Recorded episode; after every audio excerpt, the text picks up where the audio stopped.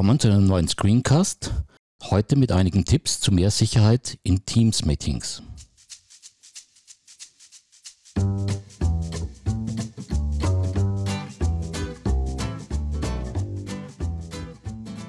Zum Einstieg eine kurze Klärung zu den unterschiedlichen Typen von Meetings in Teams. Variante 1 ist das bereits aus Standard Outlook Terminen bekannte Meeting mit spezifischen Personen oder Gruppen. Sie laden ein und alle Teilnehmer erhalten eine E-Mail, um den Termin zu bestätigen oder abzulehnen. Alle Teilnehmer bekommen einen Kalendereintrag in ihrem persönlichen Kalender. Variante 2 kommt mit der Teams-Mitgliedschaft hinzu. Das Meeting wird in einem speziellen Kanal eines Teams erstellt.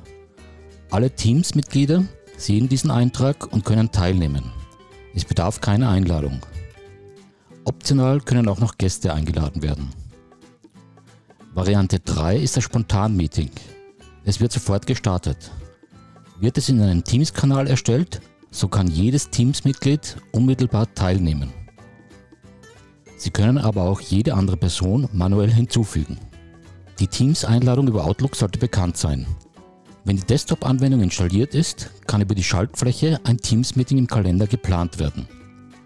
Teilnehmer werden über eine entsprechende Mail eingeladen und erhalten einen Link zum Meeting.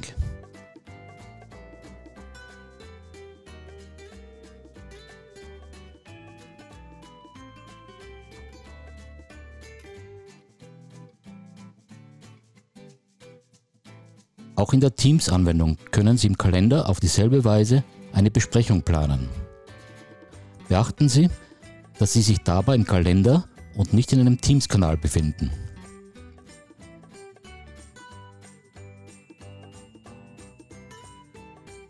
Anders sieht es aus, wenn Sie sich in der App in einem Team befinden. Jetzt wird das Meeting als Kanalbesprechung erstellt. In den Details des Termins ist auch der entsprechende Teams-Kanal aufgeführt.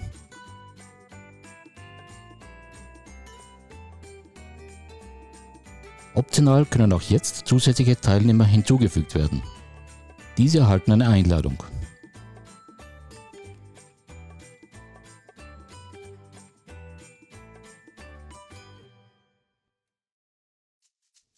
In den Details zum Meeting sind die Unterschiede deutlich. Empfänger beim persönlichen Meeting, das Team beim Kanalmeeting. Beachten Sie, dass bei letzterem das Team der Organisator ist. Werfen wir noch einen Blick auf das Spontanmeeting. Auch hier gibt es die Unterscheidung von persönlich oder Kanal. Wird in einem Kanal eine spontane Besprechung gestartet, erscheint ein Kamerasymbol neben dem Kanaleintrag, sobald dieses läuft. Auch im Kanalchat ist ein Eintrag zu sehen. Über dieses kann jedes Teammitglied sich in die Besprechung einschalten.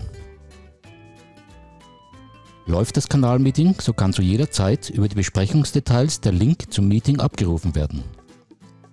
Die Teilnahmeinfos entsprechen dem Eintrag, den Sie aus der Outlook-Einladung kennen.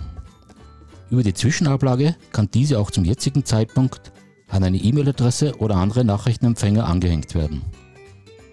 Achten Sie hier aber auf die Vertraulichkeit. Jeder mit dem Link kann teilnehmen. Sehen wir uns das Thema Vertraulichkeit etwas grundsätzlicher an. Punkt 1. Der Administrator der Teams-Plattform setzt über Richtlinien die Grundeinstellungen.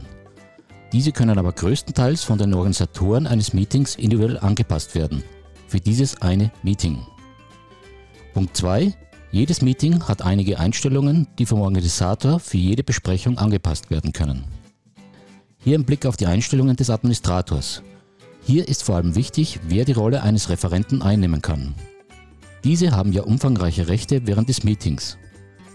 Diese Einstellungen werden zu Standardeinstellungen eines neuen Meetings, können aber vom Organisator nach dem Einstellen eines Meetings geändert werden. Die Optionen eines Meetings können über den Link Besprechungsoptionen im Termineintrag dann vom Organisator verändert werden. Nach dem Start eines Meetings können die Besprechungsoptionen auch noch im Teams-Client geändert werden.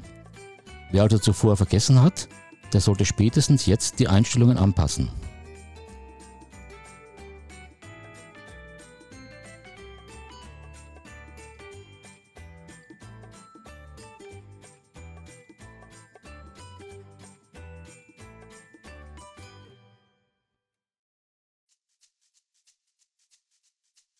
Zusammengefasst die wichtigsten Grundregeln. Schulen Sie alle Teams-Nutzer in Ihrem Unternehmen. Jeder kann ein Meeting erstellen und sollte über die Regeln der Vertraulichkeit Bescheid wissen. Setzen Sie eine Unternehmensrichtlinie, die für die Mehrheit aller Meetings Gültigkeit haben soll. Diese wird bei neu erstellten Besprechungen gesetzt und kann vom Organisator so gewünscht für dieses Meeting geändert werden. Schenken Sie der Meeting-URL genügend Aufmerksamkeit. Jeder kann sich über diese in das Meeting aufschalten. Gäste ohne Teams-Account wählen dafür frei einen Teilnehmernamen. Eine Verbreitung über öffentliche Netzwerke ist tabu. Wählen Sie die Referenten mit Bedacht. Sie können zu jeder Zeit in einem Meeting einer Person diese Rechte auch noch später zuweisen und auch wieder entziehen. Aktivieren Sie die Lobby für Gäste und lassen Sie nur vertraute Gäste manuell zu einem Meeting zu. Beachten Sie, dass Organisatoren und Teilnehmer Personen aus dem Wartebereich einlassen können. Erstellen Sie eine Kurzanleitung für Ihre Teams-User. Das war's für heute. Vielen Dank fürs Zuhören und bis zum nächsten Mal.